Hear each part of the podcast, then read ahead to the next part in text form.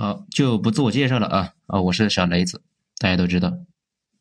上一章呢，我们说到一九三三年，那发生了什么呢？这个主要是怪苏联，苏联是在火与血中诞生的，所以呢，从一开始就很担心被阶级敌人搞破坏，所以先下手为强，主动流放了大量的乌克兰富农，并且呢，为了快速工业化。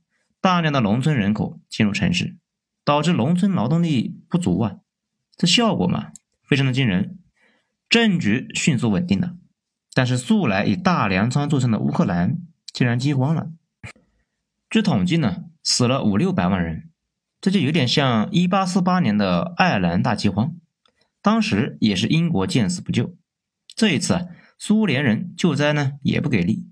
所以爱尔兰人因为这个事恨英国，那到现在认为英国在爱尔兰搞种族灭绝，乌克兰那也恨苏联，这也认为啊苏联人是在搞种族灭绝。后来苏联完蛋了，那又恨俄罗斯，恨到现在。现在呢，乌克兰就天天说是苏联虐待他们，主要呢说的就是这个事情。那些年啊，乌克兰人恨苏联比恨纳粹都厉害。苏德战役爆发之后，德国攻入苏联，受到了乌克兰人民的热烈欢迎呢。不过呢，德国那没挺多久，苏联就发动大反攻，给打了回来。乌克兰人那只好是继续跟着苏联混呢。就在这个时候，苏联就把之前波兰占到的那部分的乌克兰领地呢，就给抢了回来，乌克兰就变成了现在这个模样。其实后来苏联对乌克兰那还是挺好的。毕竟后来的那个玉米爱好者赫鲁晓夫，那好秃子嘛，他就是乌克兰那养猪的农民，后来担任乌克兰第一书记。苏德战役中，在斯大林格勒保卫战中担任主官。在一九五四年，为了纪念乌克兰建国三百周年，就把克里米亚那都送给了乌克兰。很多人呢不知道克里米亚在哪啊？告诉你，百度一下。这个克里米亚呢，以前是一个蒙古人建立的汗国，一度啊是土耳其的地盘。俄国人呢不遗余力的打下来之后，就在那里建立了黑海舰队的海军基地，也就是呢传说中的塞瓦斯托波尔要塞。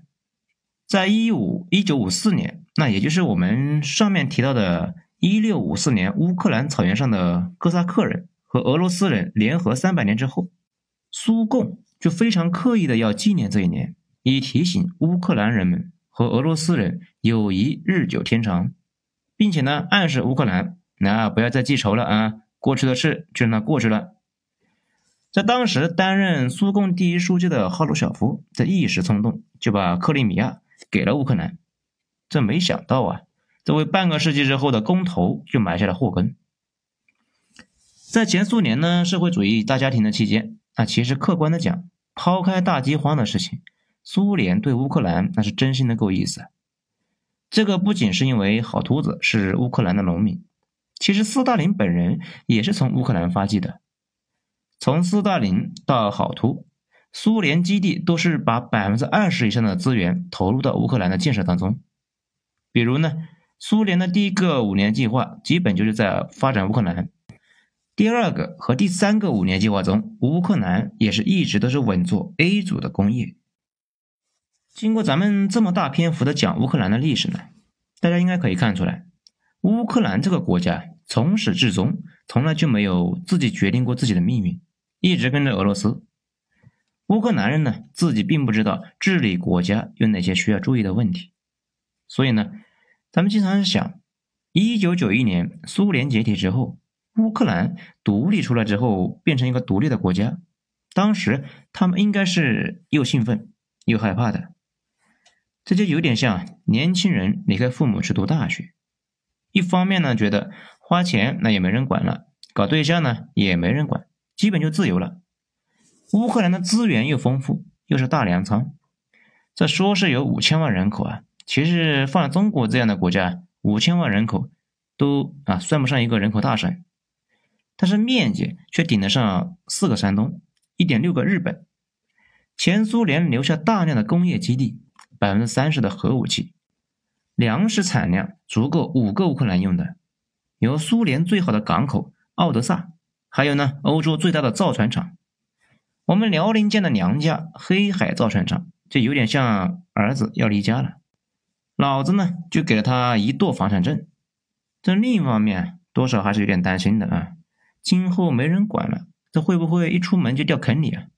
比如啊，遭遇校园的高利贷，或者是恶霸欺凌，这今后没有苏联爸爸罩着，都多多少少还是有点害怕的。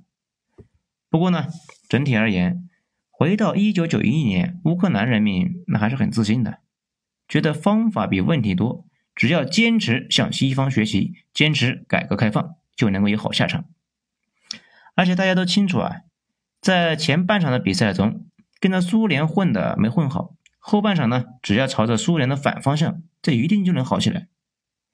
不过从一九九一年开始，乌克兰那就一步一步的堕入深渊，变成了一个公认的沙雕。讲到这里呢，我们就不得不先讲一讲改革开放的事情。毋庸置疑啊，改革开放是我国历史上最伟大、最具有里程碑的意义的事情。这就像一个按钮似的，按下去之后，一切呼啦全变了。所以呢，很多小伙伴都形成了一个感觉：穷逼的国家那都可以走这条路嘛，按下那个按钮，一切都好起来了。如果一个国家没有变好，那一定是他没有坚持改革开放。事实上，问题要复杂的多啊！一九零零年，大清被列强给欺负了。当时呢，世界上的八个列强一起去京城武装上访。在这里，咱们列一下啊，哪八个列强？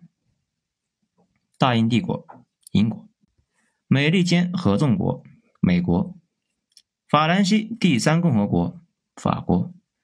德意志帝国，德国；俄罗斯帝国，俄国；日本帝国，日本；意大利王国，意大利；奥匈帝国。这大家是不是惊讶的发现啊？这八个当中，除了奥匈已经没了之外，换成了加拿大啊。当时的强国集团成员呢，基本上就是现在的 G 八啊，别乱想啊，不是那个 G 八。这有没有发现啊？这个世界上强国俱乐部几乎就没有新增新成员，那这个会员卡怎么这么难发放呢？一百多年了，为什么没有新的国家通过学习强国的套路成功拿到会员卡呢？难道这个星球上绝大部分人都是沙雕，不知道该改革开放吗？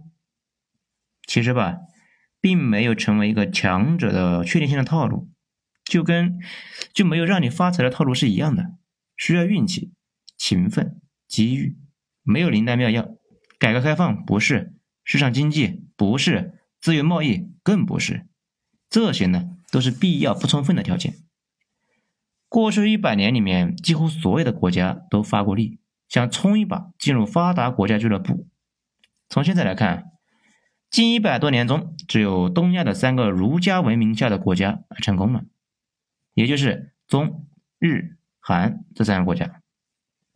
这三个国家的人民呢，吃苦耐劳，热爱攒钱，关注下一代成长，这还有很多其他的优点啊。其他的国家呢，也改革开放了，也搞资本主义。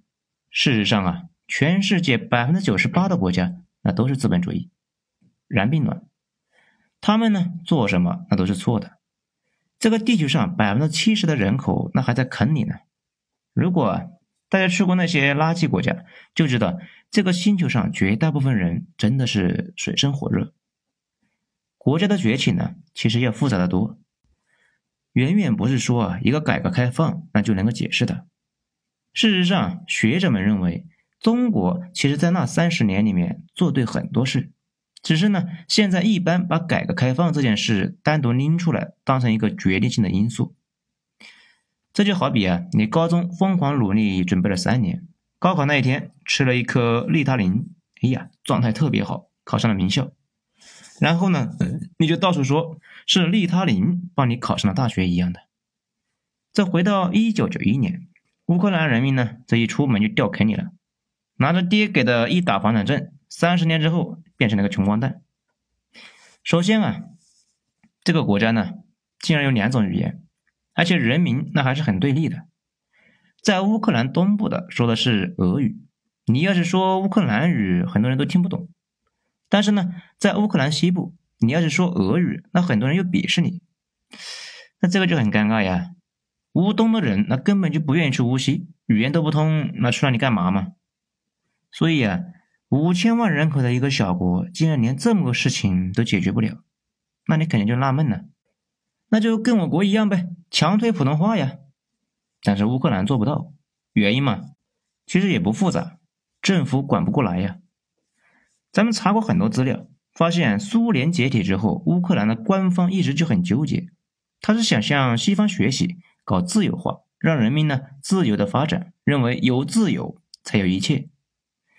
但是这是抽象的原则，没法指导一个具体的工作的实施。比如语言问题，那就是个大问题。你说你的自由主义思想怎么解决吧？但是呢？不解决，那迟早是分裂的。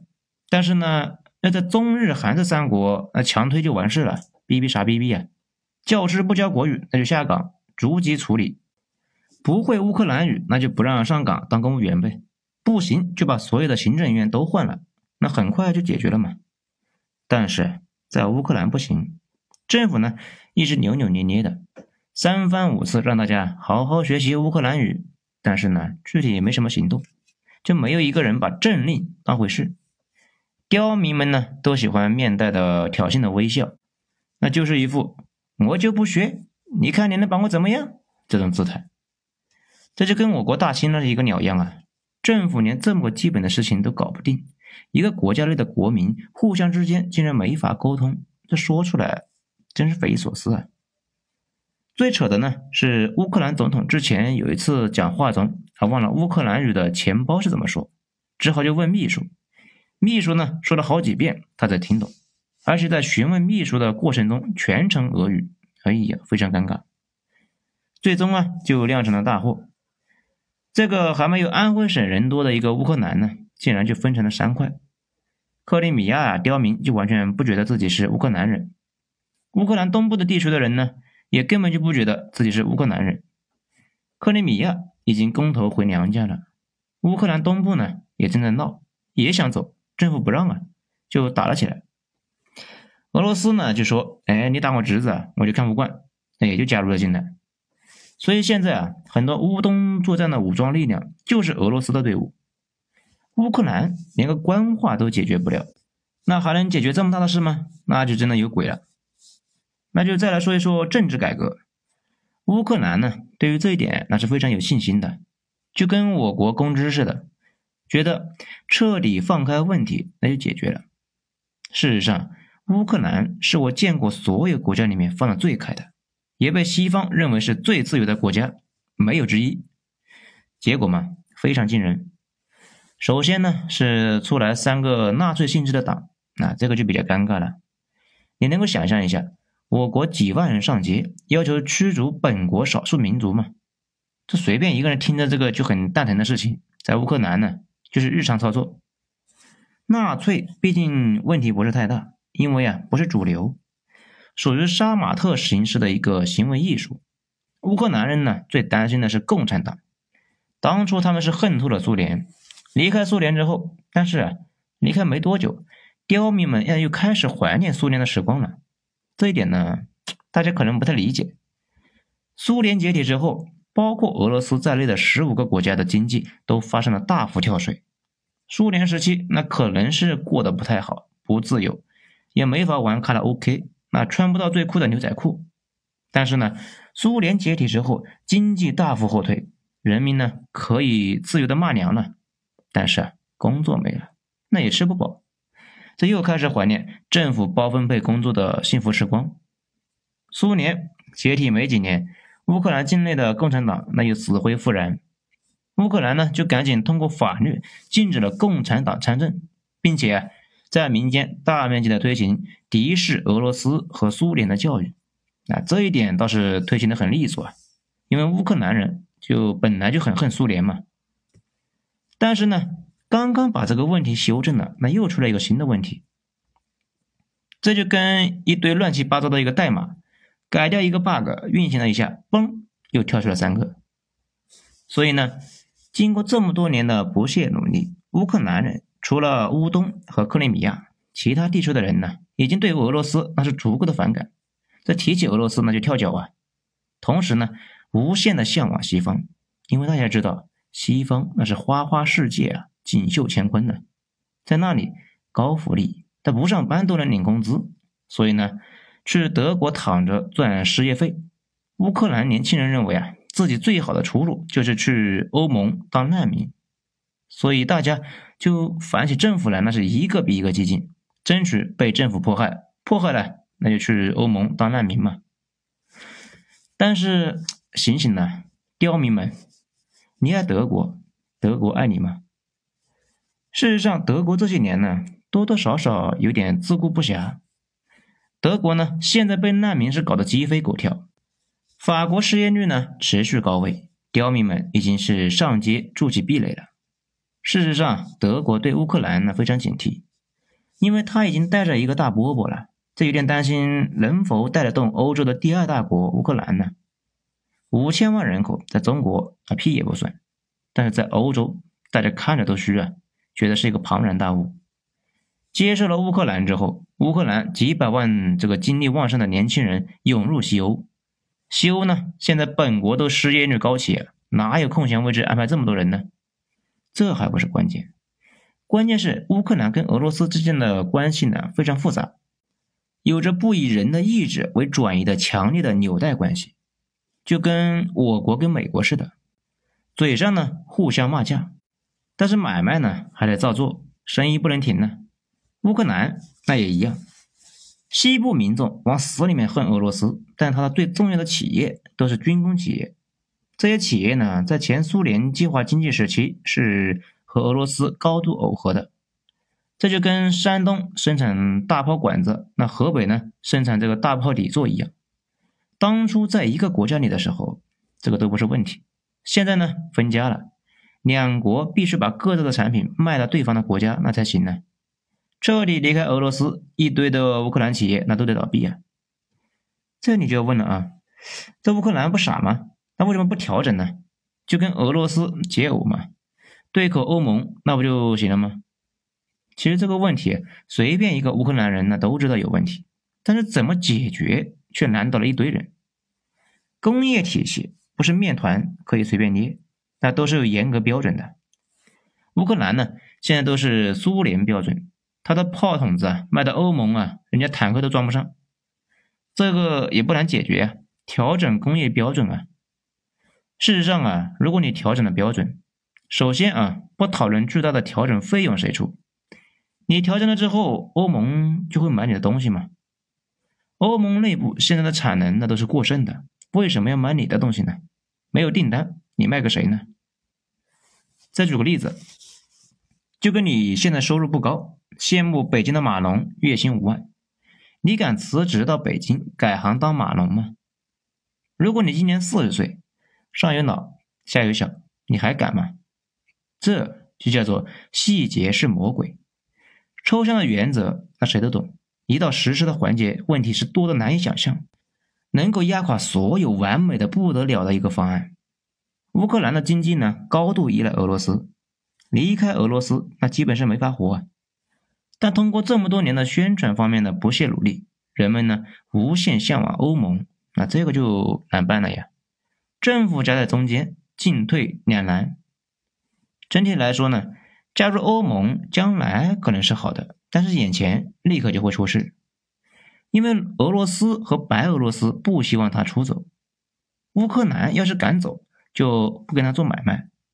如果乌克兰和俄罗斯的贸易出问题，乌克兰立刻就会出现大面积的债务违约、本币贬值、大量的工厂停工、工人下岗、刁民们走上街头打砸闹事。这个呢，也是为什么啊？二零一三年乌克兰总统啊反复权衡之后，决定呢停了签署加入欧盟的手续。这一下子乌克兰就立刻就爆炸了呀！无数的民众走上街头，要求总统滚蛋。叫他们加入欧盟，那场巨变呢，成功引爆了两件事情。第一个呢，是克里米亚公投离开乌克兰跑掉了。克里米亚的老百姓支持脱乌的高度啊，达到百分之九十。这个你就知道这个国家呢是有多失败。经营了这么多年，一点向心力都没有培养出来。另外一件事呢，是乌克兰东部那也要求独立，独立后以独立经济的身份加入到俄罗斯和白俄罗斯的经济圈里面，从此乌东变成了冲突前线，那到现在都还在打仗。这好好的一个国家就变成了修罗场，而且呢，乌克兰一直都缺乏对基层的管理。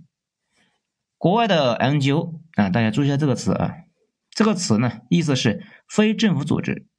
早年是非常中性的，但是这些年啊，开始往贬义方向去溜达了。因为非政府不代表他的主张那就是对的。事实上啊，很多 NGO 的屁股那都是歪的。接受了财团的大面积的建金之后，往往变得是无恶不作。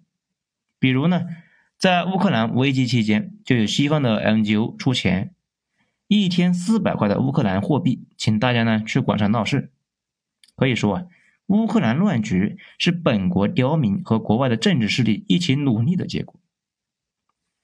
这里就有个问题啊，为什么有人会这么坏呢？故意要把别人搞乱呢？这点的原因很多，有西方国家就是要把乌克兰搞坏，通过啊乌克兰间接搞俄罗斯；还有的呢，单纯就是为了牟利。乌克兰局势动荡，这个汇率肯定就不稳嘛。汇率不稳，就有人可以加杠杆吃差价。比如啊，发现我国的政局不稳，就做空汇率，随手呢再添把火，那个国家呢就乱了。之后投机客那就可以赚钱了呀。反正呢，把一个地区搞乱了，对于很多人来说就是赚钱的机会。现在的乌克兰乱局其实都是极端自由化。政府呢对基层缺乏基本的控制，这些基本的问题的表象。今后啊发生的各种事情都可以用这个逻辑来解释。人民的意愿是好的，可惜啊现实就跟重力一样无处不在，时时限制着大家像脱缰的野狗一样的想象力。而且呢是现实向东，民心向西。更扯的是，政府已经失去了对刁民的控制能力。放任民粹到处肆意，给全世界人民提供了一个活教材，让大家都知道，一个国家都二零一八年了，还能被底层的民意操纵国家的基本大政方针，意识形态压倒客观现实，几乎呢是所有烂国家的标配。